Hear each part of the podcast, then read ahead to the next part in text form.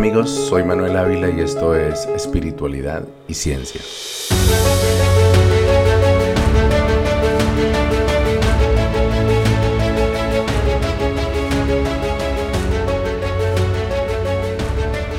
Canadá fue uno de los primeros países junto con Estados Unidos y el Reino Unido en iniciar la distribución de vacunas contra la COVID-19. En diciembre de 2020, mientras visitábamos a nuestra familia en Colombia, en Canadá se administraron las primeras dosis a empleados de la salud y a personas más vulnerables. Paula, mi hija Ana María y yo, que no pertenecíamos a ninguna de esas poblaciones, recibimos las primeras dosis de la vacuna en mayo de 2021. En mi caso, tuve acceso a la vacuna de Pfizer Biotech, una de las primeras desarrolladas utilizando la avanzada tecnología mRNA.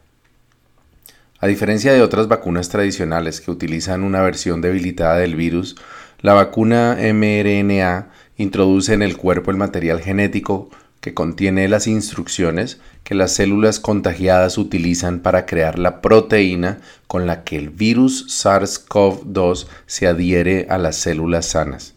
De esta forma, las células que reciben la carga genética de la vacuna empiezan a fabricar las famosas espinas del coronavirus que por sí solas no causan enfermedad, lo cual genera una respuesta del sistema inmunológico. Esta respuesta consiste en la fabricación de los anticuerpos con los cuales atacará al virus cuando detecte dicha proteína en el futuro. Esto lo aprendí haciendo una búsqueda rápida en YouTube, donde además pude ver una entrevista a uno de los empleados de la farmacéutica que desarrolló esta vacuna, así como una divertida animación con la que la explicación se me hizo mucho más entretenida. A pesar de lo fácil que era hallar esta información en fuentes confiables, las redes sociales estaban llenas de noticias falsas y datos engañosos sobre las nuevas vacunas. En algunos casos decían que la tecnología de mRNA modificaba los genes de las células sanas o incluso que todas las personas que aceptaran la vacuna morirían en los siguientes cinco años como parte de una supuesta conspiración por parte de las élites para reducir la población mundial. Gracias a la rápida vacunación, además de la inmunidad temporal alcanzada por la parte de la población que sufrió el contagio de la enfermedad, la vida diaria empezó a volver a la normalidad a partir de mediados de 2021. Yo seguí laborando desde mi casa y poco a poco fuimos retomando nuestra vida social, no solo dentro de nuestra casa, sino en lugares públicos como parques de diversiones y playas.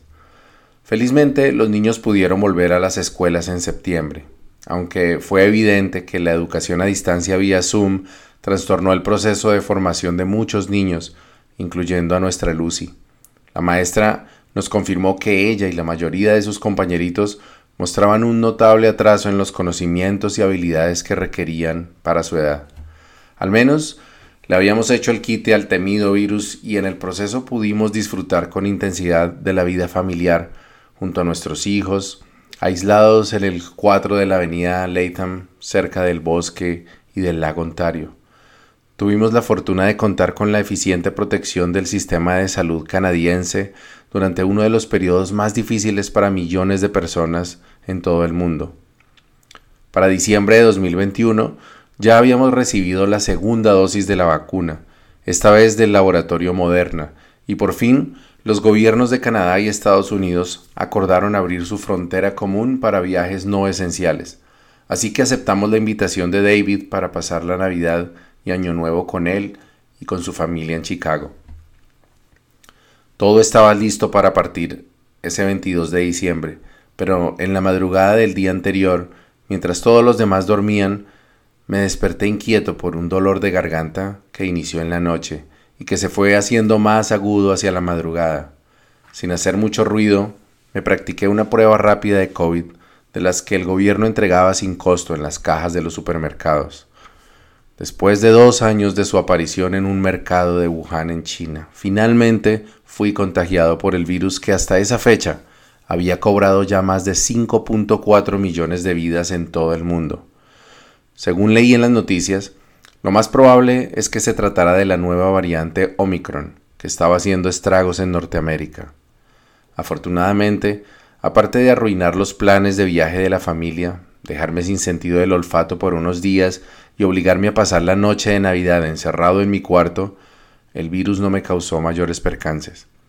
Mi principal preocupación en ese momento, aparte de la posibilidad de contagiar a otras personas, fue la inquietante noticia de la aparición de un fenómeno bautizado como COVID largo. Se trata de un síndrome que afectó a un número de pacientes quienes desarrollaron extraños síntomas como cansancio extremo, dolores musculares, depresión e incluso esquizofrenia, meses después de haber padecido COVID-19. Sobre todo me preocupaban los posibles efectos psiquiátricos del síndrome, teniendo en cuenta mi antecedente de la crisis de ansiedad que sufrí en 2017. Mi familia en Colombia también corrió con la buena suerte de no haber sufrido contagios de COVID-19, bueno, con excepción de David, un primo hermano que vivió con nosotros en Bogotá quien fue contagiado antes de que las vacunas llegaran a Colombia y pasó un par de semanas muy difíciles, llegando incluso a necesitar administración de oxígeno en casa debido a una baja considerable en la concentración de oxígeno en su sangre.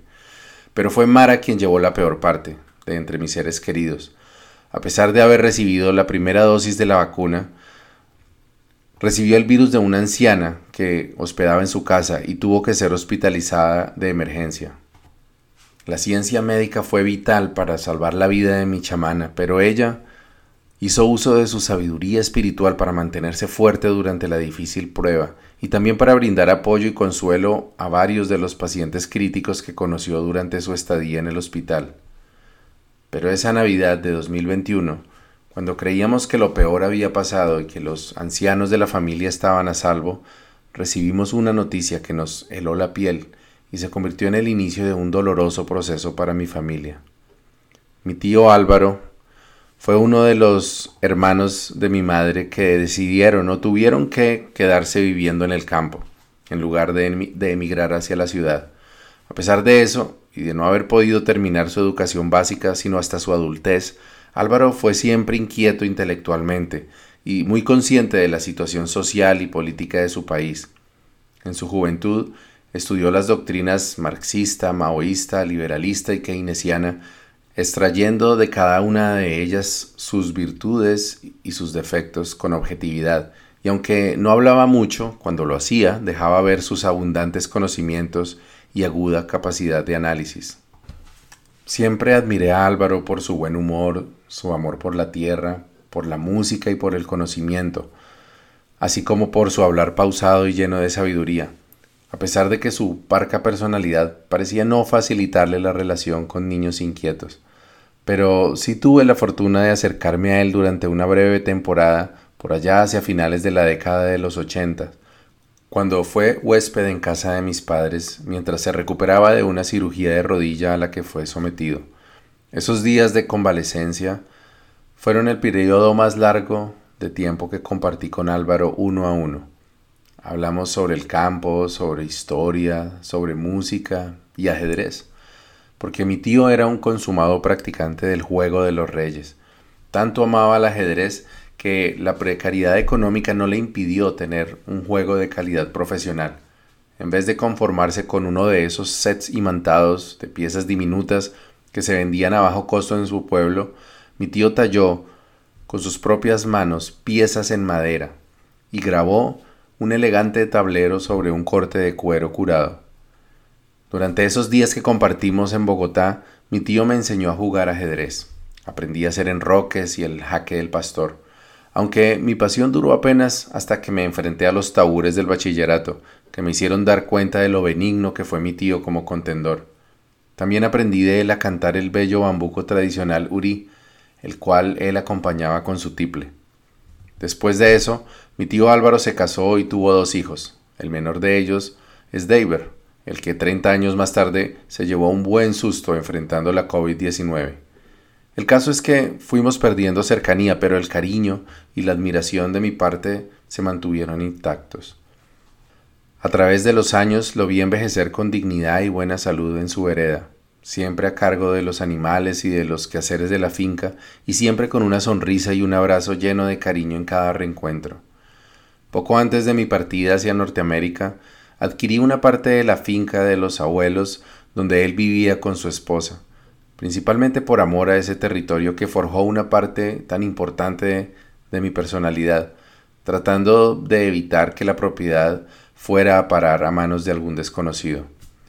De ese episodio surgió una desagradable experiencia con una parte de la familia que no viene el caso revisitar, pero también un nuevo pretexto para vivir nuevos compartires con mi tío y con su familia.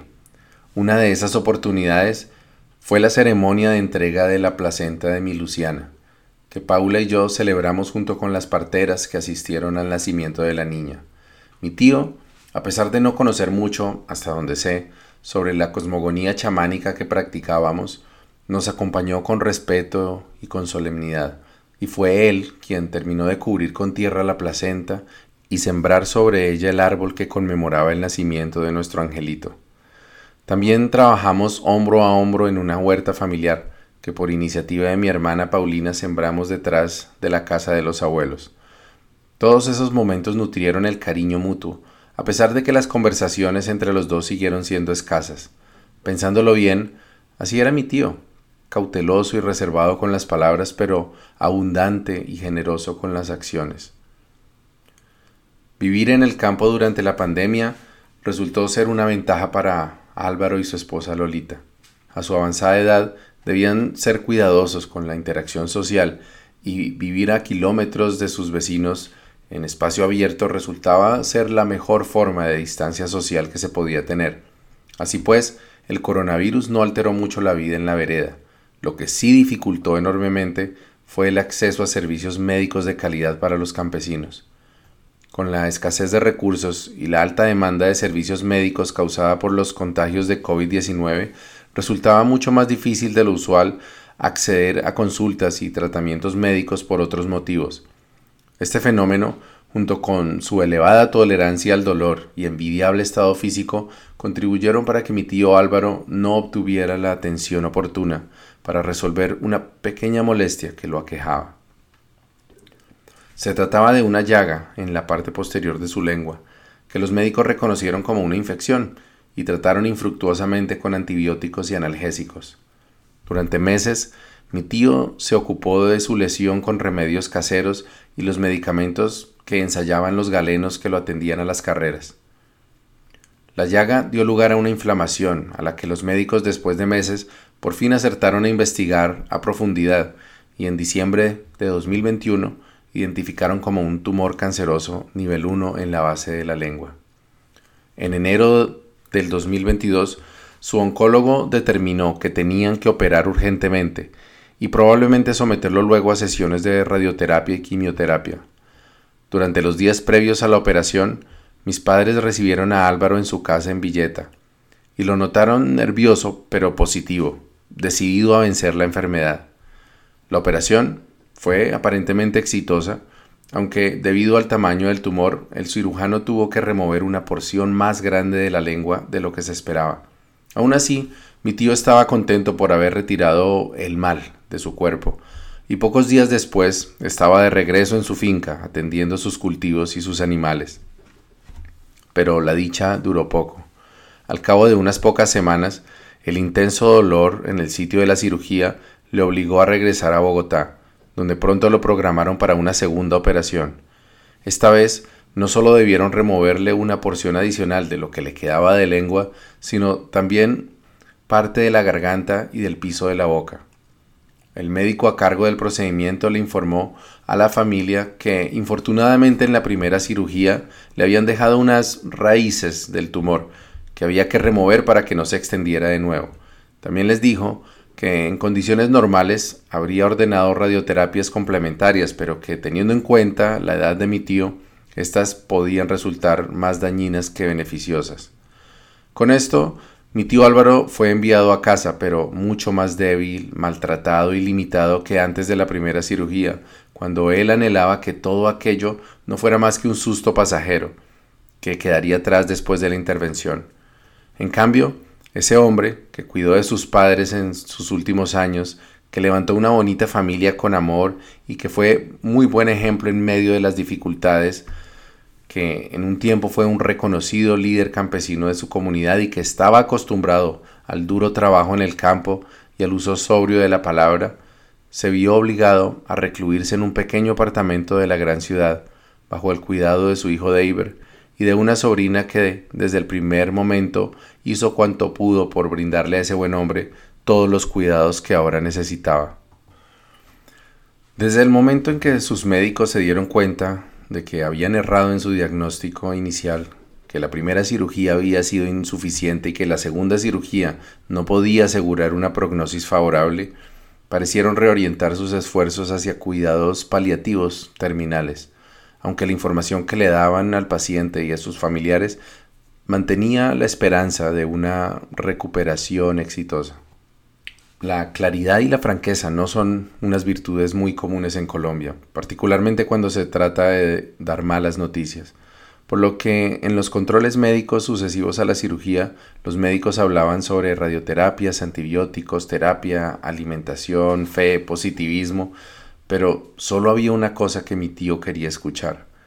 Yo quiero es que me digan la verdad, decía una y otra vez sin obtener una respuesta directa y ni sus hijos, ni su esposa, ni sus familiares le decían la verdad porque tampoco ellos la conocían y todos ellos, nosotros, preferíamos ignorar lo evidente.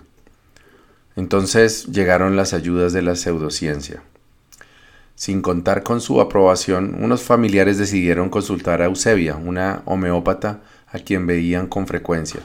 Yo también acudí varias veces a la homeopatía, hasta que decidí aceptar la abundante evidencia de que es una pseudociencia sin ningún principio físico o químico que la haga plausible. Después de 200 años de su creación, ningún estudio clínico serio ha demostrado la efectividad de los remedios homeopáticos más allá del efecto placebo.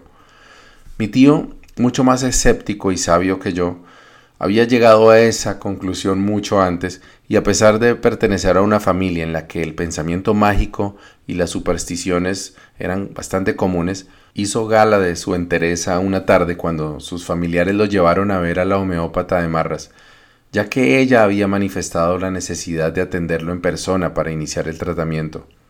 Durante la consulta, Además de dispensar los diagnósticos optimistas pero infundados que acostumbran los charlatanes, la doctora procedió a sondear el fuero personal de mi tío. Don Álvaro, usted lo que tiene en la garganta son muchas cosas que ha querido decir y que se le han atragantado, que usted no ha querido soltar. Tiene que decir todo eso que ha callado para que se pueda curar. Esta sugerencia evidenciaba una doctrina que yo mismo acepté durante mis años de chamanismo y que se conoce como medicina holística mente-cuerpo. Esta doctrina sostiene que los pensamientos negativos, el estrés y los conflictos emocionales pueden desencadenar o contribuir a, la gestación de enfermedades físicas. Quienes predican esta creencia conjeturan que el origen de una enfermedad en cierto órgano o en cierta parte del cuerpo proviene de una causa emocional supuestamente relacionada con ese órgano. Así pues, un problema en la espalda provendría de alguna carga emocional que no se ha soltado, o un defecto de visión, por ejemplo, de la incapacidad para ver alguna realidad en su vida. Por lo tanto, la pregunta de la doctora Eusebia implicaba que mi tío fue el culpable de causarse el cáncer por su supuesta incapacidad de ser honesto o directo con sus seres queridos. Habráse visto la insolencia. Pero la respuesta de Álvaro fue contundente y una gran lección para todos sus seres queridos. A mí me hace el favor y me respeta. Esas son cosas privadas y yo no tengo por qué decirle nada de eso a usted. Su enojo, más que justificado por el casual insulto, Surgía además por la ironía de ser cuestionado por su falta de franqueza cuando él mismo había venido reclamando que fueran francos con él, que lo trataran como un adulto y que le dijeran la verdad. Sobra decir que hasta ahí llegó la consulta y que si mi tío llegó a aceptar la ingesta de los dudosos remedios homeopáticos es porque sabía que el agua o el azúcar no le harían daño, pero sí le daría contento a sus crédulos parientes. Hacia el verano de 2022, ya la mayoría de sus familiares entendíamos que la situación de mi tío no tenía reversa y que era solo cuestión de tiempo antes de su partida definitiva. Sus hijos hicieron lo posible por lograr que se le practicaran las radioterapias que el oncólogo había recomendado después de reconocer que era algo que debió hacerse desde hacía mucho tiempo. Pero cuando ese objetivo se logró, la enfermedad ya había avanzado tanto que mi tío no soportó el dolor que le causaba extenderse con el cuello estirado sobre la mesa de radiación y el procedimiento tuvo que ser cancelado. Yo sabía que si no viajaba a Colombia no volvería a verlo nunca, y aunque nuestra comunicación no era muy abundante, sobre todo desde que emigré hacia Canadá, no pasaba un día en el que no sintiera que tenía que despedirme de ese anciano querido. Por esos días también estaba programada una pequeña cirugía en el antebrazo de mi madre, y aunque la intervención no revestía ningún riesgo especial, noté que ella se encontraba muy afectada por la situación de su hermano mayor, así que decidí viajar lo más pronto posible para brindar mi apoyo y compañía al menos por unas pocas semanas. Paula no solo me apoyó con esta decisión, sino que llevaba unos días sugiriéndome hacer ese viaje. Organicé mis asuntos y aprovechando que mi trabajo me permitía laborar remotamente, me fui para Bogotá sin entender aún la importancia que tendría ese viaje, no solo para mi familia, sino también para mi búsqueda espiritual. Viajar a Colombia, después de cinco años de haber partido y sin la compañía de Paula y los niños, me parecía un poco surreal. Me fui de Colombia frustrado por el fracaso del plebiscito por la paz en 2016 y harto de la animosidad y virulencia de la política del país, pero en ese aspecto las cosas dieron un giro sorpresivo. En contra de la idea generalizada de que Colombia era un país en su mayoría conservador y enemigo de todo lo que oliera a socialismo o comunismo, Gustavo Petro, un exguerrillero progresista, acababa de ser elegido como el primer presidente de Colombia proveniente de la izquierda. Aquello no fue un evento fortuito. Cuatro años de un mal gobierno de Iván Duque, un frívolo advenedizo uribista, hastiaron a los electores que ya llevaban 20 años eligiendo gobiernos de derecha bajo la sombra del oscuro expresidente Álvaro Uribe Vélez. Pero la disolución de la guerrilla de las FARC, gracias al proceso de paz que lideró el expresidente Juan Manuel Santos, dejó al uribismo sin la figura del enemigo interno y desgastó la estrategia del miedo al comunismo con la que comandaron las elecciones presidenciales durante dos décadas. Así que yo, así como una gran cantidad de jóvenes, campesinos, víctimas de la violencia y otros marginados, a quienes la nueva vicepresidenta de la República llamaba los nadies, sentía una ilusión de cambio y progreso que no recuerdo haber sentido nunca antes con relación al futuro de, Colombia. Para mí, esa esperanza de cambio floreció gracias al sacrificio de miles de personas anónimas de buena voluntad que trabajaron por la paz, con la modesta ayuda de quienes participamos en marchas en el Campamento por la Paz de 2016, y quién sabe, quizás también con el trabajo espiritual que hacíamos, no por razones mágicas o místicas, sino porque hablando de la tierra, conectándonos con ella, abrazándonos y hablando de paz, sé que logramos tocar el corazón y cambiar la forma de pensar de muchos de los que llegaron a nuestros círculos de palabra, a las ceremonias de Yahé y los pagamentos que hacíamos con los muiscas. Encontré a Bogotá hecha un caos, peor de como la recordaba. La pandemia dejó a su paso más pobreza e informabilidad laboral que antes, pero aún así me sentí alegre de pisar un país que no se dejó vencer por el miedo, sino que se dio la oportunidad de mirar hacia sus olvidados, cambiando el discurso de la guerra por algo más parecido a una apuesta por la vida. Desde luego era muy temprano para saber si el cambio sería positivo a largo plazo o si habíamos dado un salto al vacío con ramificaciones para lamentar pero me pareció adecuado compartir la alegría de quienes nunca se habían sentido representados en el centro de poder. Después de descansar del viaje, visité a mi tío Álvaro en casa de su hijo David.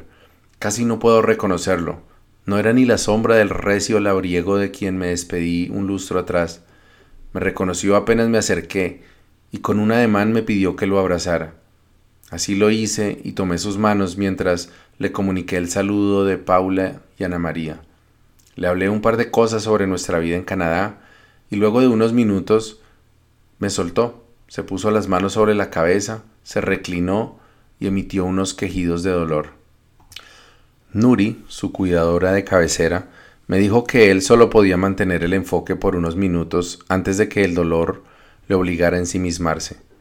Conversamos por un rato sobre la situación de mi tío, sus rutinas y la cantidad de medicamentos y equipos que requería durante el día, que habían convertido ese pequeño apartamento en una enfermería. El estado de mi tío era realmente lamentable. Si bien el cáncer suele ser tremendamente doloroso en cualquier parte del cuerpo que invada, tenerlo en la boca es quizás una de las experiencias más desagradables, incómodas y angustiantes que se puedan experimentar. No hay forma de que él pudiera ignorar una herida ubicada tan cerca de todos los sentidos. Los fuertes analgésicos que le administraban a mi tío lograban darle sosiego durante algunas horas, durante las cuales lograba conciliar el sueño de forma intermitente. El resto del tiempo el pobre hombre se debatía entre la incomodidad, el intenso dolor y la angustia de no saber por cuánto tiempo más tendría que soportar esa tortura. A pesar de eso, mi tío nunca se rindió, nunca cedió a la desesperación ni tampoco se resignó a la indignidad de ser tratado como un niño. Con el pedacito de lengua que le quedaba hizo escuchar su voluntad, así como el reclamo de conocer siempre la verdad. Con las pocas fuerzas que le quedaban, Luchó por mantenerse en pie y valerse por sí solo. Rechazó los opioides más fuertes porque con ellos, decía, no se sentía él mismo. Prefirió la conciencia en medio del dolor que la placidez de la inconsciencia. En una de mis visitas quise hablarle sobre el yagé, plantearle la inminencia de su muerte y ofrecerle la planta como una alternativa para reconciliarse con el camino de despedida. Pero no fui capaz, su escepticismo a toda prueba me demostró que yo mismo no creía del todo en la magia de mi propio camino. No me habría sentido honesto diciéndole que el yajé podía orientarlo o ayudarlo en su tránsito, porque no tenía evidencia de tal cosa. Cuando mucho, el viaje psicotrópico podría haberlo ayudado a encontrar un propósito en su sufrimiento, pero yo sabía que también podría haberle causado un episodio de psicosis como los que yo había vivido tantas veces. Tampoco me sentí con la autoridad o con el valor de hablarle sobre la inminencia de su muerte, cuando él había expresado su deseo de luchar por la vida y había demostrado su capacidad de robarle felicidad al sufrimiento, disfrutando de lo poco que podía en su estado, los abrazos, las sonrisas, las noticias de su hereda, la música colombiana, los partidos de fútbol y las chanzas de Deiber. A pesar de mis vacilaciones, Acepté la invitación que Mara me hizo a una ceremonia de yajé en una finca no muy lejos de Bogotá, con dos chamanes con quienes ella trabajaba desde hacía un tiempo. La idea de tomar yajé me aterraba, pero a la vez me llenaba de un inexplicable entusiasmo. Es cierto, mi escepticismo había venido creciendo, pero tal vez tomar yajé nuevamente era lo que me hacía falta para probar si la razón de verdad era capaz de contener esa sobrecogedora hiperrealidad de la experiencia enteogénica. Pero había algo más que me atraía. Anhelaba esa sensación de unidad con la tierra, ese sentido de trascendencia, ese encuentro con lo sublime dentro de mí. También se me ocurrió que podía ser una excelente oportunidad para reencontrarme con algunos de mis amigos más queridos, así que, sin dudarlo, extendí la invitación a la ceremonia al abuelo Luis, a mi amigo Pedrito y a mi amiga Lucero, y todos ellos accedieron inmediatamente. Mara y yo llegamos temprano a la finca ubicada en la población de Albán junto con Lucero y Cielo Rocío, una amiga de Mara que también conoció, amó y fue una discípula muy cercana del chamán Omar Barreto. Un fuerte abrazo con el abuelo Luis me hizo sentir que la honda distancia que pareció labrarse entre nosotros por el dióxido de cloro y las teorías de conspiración era solo una grieta imaginaria. El cariño estaba intacto. Estar de nuevo vestido de blanco junto con mis amigos chamanes me llenó de alegría y gratitud, tanto que el usual miedo previo a la ingesta de la pócima sagrada parecía insignificante. La finca era hermosa, la mañana despejada, y todo era propicio para una ceremonia tranquila y contemplativa. Bueno, tal vez habría sido así de no haber estado yo allí. Creo que aquella fue la porción más pequeña de ayahuasca que yo había recibido en una ceremonia de yagé, acaso unas cinco cucharadas. Así que pensé que la probabilidad de un mal viaje o incluso de tener viaje del todo era baja. Así pues, me dispuse como solía hacerlo, sentándome en posición de loto con los ojos cerrados, esperando el inicio de los efectos del enteógeno. Creo que me dormí después de un rato porque perdí la noción del paso del tiempo, pero la sensación era de paz y tranquilidad. Luego, como ya estaba acostumbrado, di un respingo cuando me amagó el impulso de vomitar. Me puse de pie y solté unas pocas bocanadas antes de percibir el familiar nerviosismo que acompañaba esa sensación de un vertiginoso cambio en mi estado de conciencia. Empecé a respirar profundamente, tratando de volver en mí, pero sabía que el yajé me estaba cogiendo con fuerza. Pronto me sentí vulnerable y busqué a Nayab, la chamana oficiante, quien con cariño y transmitiéndome confianza me pidió que me acostara sobre la hierba y me asistió con fumarolas de copal y rociándome perfume. Allí permanecí por un buen rato mientras me hundía más y más en un estado de conciencia inquietante, lleno de visiones místicas, imágenes fugaces sobre mi vida y mis tribulaciones, mezcladas con ráfagas de pensamientos oscuros y absurdos. Eventualmente sentí que estaba en control de mi mente a pesar del caos que me inundaba, y mostrando la infantil arrogancia que tenía de costumbre, empecé a deambular e importunar a otros asistentes con verborreas incoherentes y repetitivas. Poco a poco fui abandonándome en el laberinto de mi mente y pronto me encontré otra vez en medio de un océano oscuro de miedos y angustia. Pronto caí en el delirio mesiánico de encontrarme allí siendo el escenario para la lucha ancestral entre el bien y el mal, logrando con mi embriaguez la sanación de mis contertulios y hasta la salvación de la humanidad. El agua de ese océano se convirtió luego en soledad y miedo absolutos y su sal en la convicción de que la única solución para mi predicamento sería el alivio de la muerte. Pensé en el calvario de mi tío Álvaro y me vi en él, con sus manos sobre la cabeza, luchando contra el mal, expiando nuestros pecados con su sufrimiento. ¿Por qué me miran así todos? ¿Es que no conocen la misericordia? Mátenme, por piedad, por favor, mátenme. Lo que sea que fuera yo en ese estado exhaló ese grito desde la profundidad.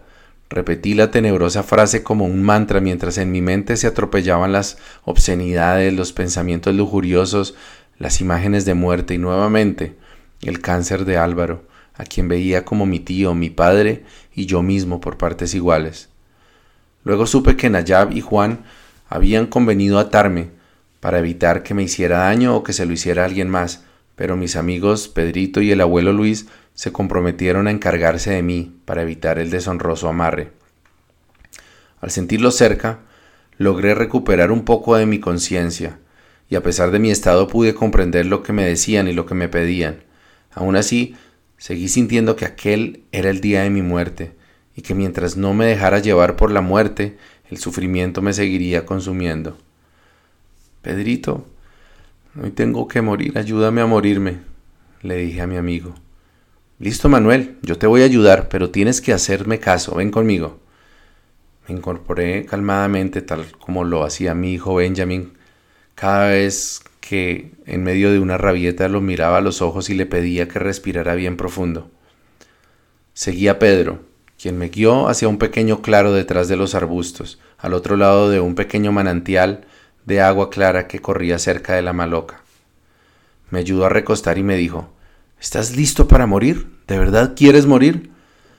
Sí, hermano, sí quiero, le dije lleno de miedo pero con convicción.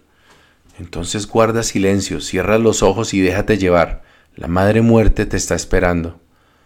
Cerré mis ojos y relajé todos mis músculos. Mi mente se vació y me hallé en medio del silencio, hasta que de pronto el trance se rompió y me encontré de nuevo al lado de mi amigo, con la vida fluyendo por todo mi cuerpo. Repetimos ese mismo juego varias veces hasta que me sorprendí con la misma certeza de estar viviendo mis últimos minutos sobre la tierra, pero ya sin ese miedo que siempre me acompañó hasta esa tarde. Me dejé arrastrar hacia el silencio en el que poco a poco pude entender qué era lo que estaba muriendo. Un día antes de la ceremonia había contactado a Diana, la mujer por quien puse en riesgo mi hogar, y acordamos vernos durante mi estadía en Bogotá. Desde luego, aquel encuentro no sería solo para tomar un café, y aunque le conté a Paula de esa cita, sabía que le estaba haciendo daño. Yo tenía ya 42 años y me seguía comportando como el jovencito de 21 años a quien no le importaba el sufrimiento de los que lo aman con tal de complacer sus instintos. También me vi siguiendo obsesivamente el valor de las acciones en la bolsa y jugando a predecir los altibajos del mercado por horas, durante las cuales estaba dejando de disfrutar momentos invaluables con Paula y con los niños. Finalmente, me vi culpando a mi padre por los errores que cometí durante mi vida, por mi afán de sentirme querido y admirado, y por los miedos irracionales que me atormentaban desde hacía tanto tiempo. Miedos que al final me obligaron a abandonar un país que al final del cuentas era mi territorio y mi mundo, huyendo de la constante sensación de inseguridad. Entonces me di cuenta de que estaba de pie y Pedrito y el abuelo Luis me estaban sosteniendo cada uno de un lado. Miré al abuelo y le dije, ya estoy cansado de estar dando vueltas, eso es lo que no me dejan hacer. El abuelo se rió y me dijo, pues muérete entonces y ya no hables tanto. Exhalé el aire de mis pulmones y me dejé caer con todo el peso de mi cuerpo. Mis amigos me sostuvieron y me acomodaron en el piso donde yací por unos instantes antes de dar un bote y apearme de nuevo, murmurando alguna sandez o tal vez alguna reflexión profunda. Mis amigos ya se estaban divirtiendo con mi performance. Decir que me iba a morir esperando que me dieran permiso para luego desvanecerme teatralmente. Entonces Juan tomó la guitarra y empezó a cantar una hermosa tonada cuyo nombre desconozco, pero que recuerdo que trataba sobre el amor de un padre que nunca nos deja solos, que está ahí amándonos incluso cuando nosotros mismos nos despreciamos y que nos espera para darnos todo su amor. Yo pensé en mi viejo, con sus casi 83 años y viviendo su propio viacrucis por la enfermedad de Parkinson, pero lo vi más joven, jugando conmigo sobre su regazo tal como ahora juego yo con Benjamin, llevándome sobre sus hombros y enseñándome canciones, rondas y trabalenguas. Mi papá, el elocuente, fuerte y disciplinado profesor, llevándome a mis clases de natación y karate, enseñándome a admirar la naturaleza con experimentos caseros y mostrándome plantas que se cierran al tocarlas, otras que se pueden usar como un plumón y otras con las que se pueden hacer ruidos graciosos. Luego lo vi algo mayor, encerrado en su cuarto viendo televisión mientras yo descubría mi mundo con el computador que él compró a pesar de su prohibitivo costo. Me vi juzgándolo por no hablar conmigo, por no ser el padre que yo creía necesitar, sin darme cuenta de que fue precisamente él, sin haber tenido un padre del quien aprender, y a pesar de cargar con el trauma de la violencia y la pobreza que vivió durante su infancia, quien me dio las bases para convertirme en el padre que soy ahora. Vacía desde el corazón las lágrimas de ese niño que habita en mí, a veces maltratado e ignorado, pero siempre amado y estimulado. También las lágrimas de ese joven confundido y arrogante, pero siempre respaldado y sobre todo las lágrimas de ese hijo descuidado que dejó que la rabia y la tristeza le quitaran la oportunidad de disfrutar de un Padre maravilloso que aún está con él y sobre todo que también lo necesita. Cuando sentí que ya no me quedaban más lágrimas, me puse de pie y me quedé observando con gratitud al joven chamán que con su guitarra me acababa de descongestionar el alma. Entonces él levantó la mirada y dijo, volvió el muchacho, bienvenido. Los asistentes a la ceremonia, que al parecer ya llevaban un buen rato de haber salido de su trance, voltearon a mirarme y rompieron en aplausos. Yo me sentía apenado porque sabía que mi comportamiento había sido muy intrusivo e inadecuado, y sabía que importuné a varios de los asistentes durante la ceremonia. Pero lo que vi en sus miradas fue la alegría honesta de verme al otro lado, aliviado de la singular marejada emocional de las que todos habían sido testigos. Dos o tres de ellos incluso me agradecieron por haber soportado aquel trance, ya que según me dijeron, se vieron reflejados en mí y sintieron que mi tormento de alguna forma les ayudó a sobrellevar sus propias aflicciones. Volví a Bogotá con algo de molestia conmigo mismo por no haber logrado, después de tantos años, tener más autocontrol durante el trance del yagé pero feliz de que una vez más, a pesar de lo mucho que me habían cambiado los años, la sagrada planta demostró su poder terapéutico y medicinal, más allá de las convicciones o creencias personales. Esta vez, sin embargo, tuve claro que esas visiones sobre la lucha del bien contra el mal, las misiones místicas y las profecías no hacen parte de la realidad, sino que son el resultado del cúmulo de creencias, tradiciones, supersticiones y ficciones que construí en mi mente durante décadas. Como siempre, me vi a mí mismo como Dios y como demonio, pero esta vez no le concedí mayor relevancia. Entendí ambos estados como manifestación de aspectos conflictivos pero complementarios del ser humano, amor propio y egocentrismo por un lado, y por el otro los instintos y el miedo. También entendí la prevalencia de la idea de la muerte durante la experiencia enteogénica desde otra perspectiva. Además del miedo constante a la muerte que conlleva ser conscientes de nuestra finitud, hay una angustia más inmediata y apremiante que proviene de la inexorable disolución de una estructura mental anclada en la mente. Se sabe que el yagé posibilita la formación de conexiones neuronales nuevas en minutos, en lugar de los meses o incluso años que puede tomar de forma natural. Algunas de esas conexiones hacen parte de la definición del yo, y al reemplazar o amenazar con reemplazar lo que antes atesoramos como algo que nos define, podemos sentir una respuesta instintiva de supervivencia proveniente de esa parte de nuestra mente, una respuesta que interpretamos como la cercanía de la muerte. O puede ser que el yagé simplemente activa una zona del cerebro asociada con la percepción de inminencia de la muerte. Pero en cualquier caso, su efecto es poderoso en un proceso de autotransformación. Es una experiencia que difícilmente se puede replicar en otro entorno tan seguro y de la forma en que lo permite la ceremonia ancestral de Yahé. De regreso en Bogotá, escribí a Diana, disculpándome por un nuevo cambio en mi actitud hacia ella y diciéndole que no nos volveríamos a ver de nuevo, y que a pesar de que aún sentía un gran cariño por ella, tampoco la volvería a buscar. También sentí que me reconcilié totalmente con mi país, después de haber vivido nuevamente la magia neuroquímica del yagé y el poder emocional de la ceremonia chamánica, me sentí profundamente agradecido por haber nacido en Colombia. ¿Dónde más? Bueno, salvo Ecuador o Perú tal vez, podría haber encontrado un poder natural semejante. Pero solo en Colombia podría encontrar amigos como Mara, el abuelito Luis, Pedrito o Lucero, gente dedicada a ayudar como Nayab y Juan, o un presidente que dijera ante las Naciones Unidas que quiere que vivamos en los tiempos en donde el ser humano supo dejar de matarse en el planeta y logró, entendiéndose en su propia diversidad de culturas, cumplir su misión, expandir el virus de la vida por las estrellas del universo.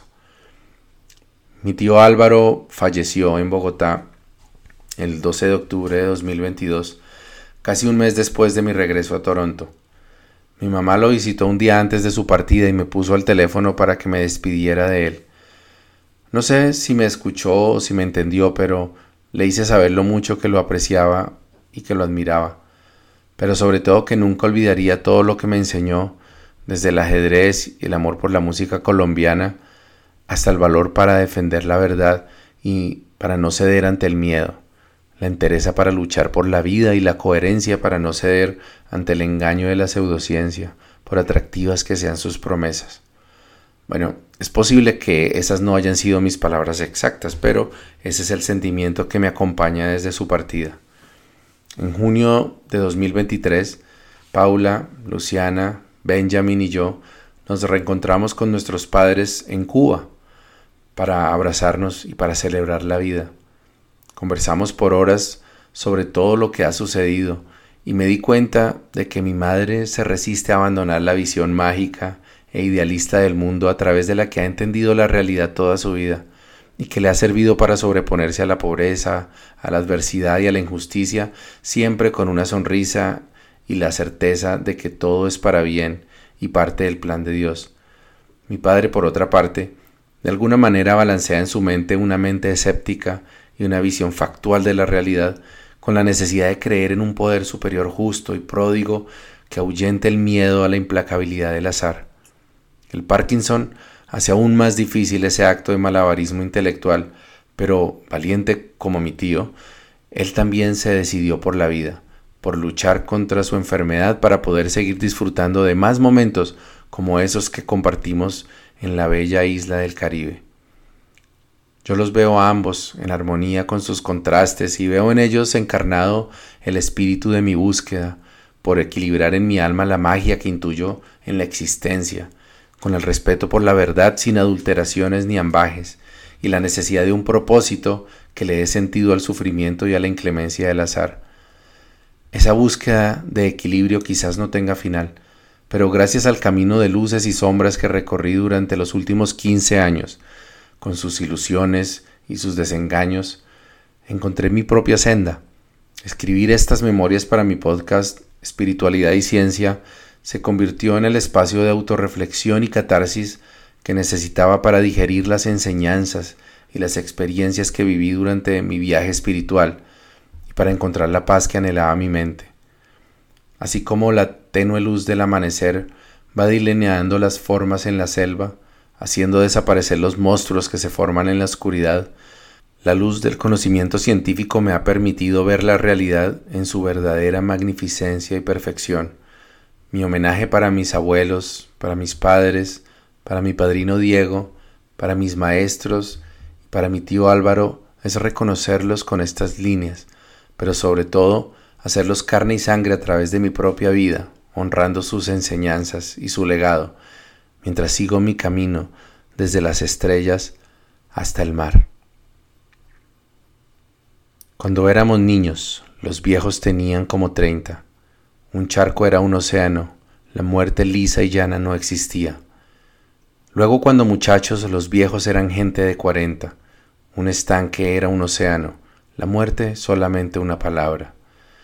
Ya cuando nos casamos, los ancianos estaban en los cincuenta, un lago era un océano, la muerte era la muerte de los otros. Ahora veteranos, ya le dimos alcance a la verdad.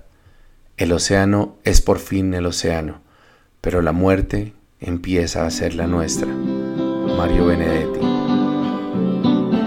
Buen camino y buena brisa.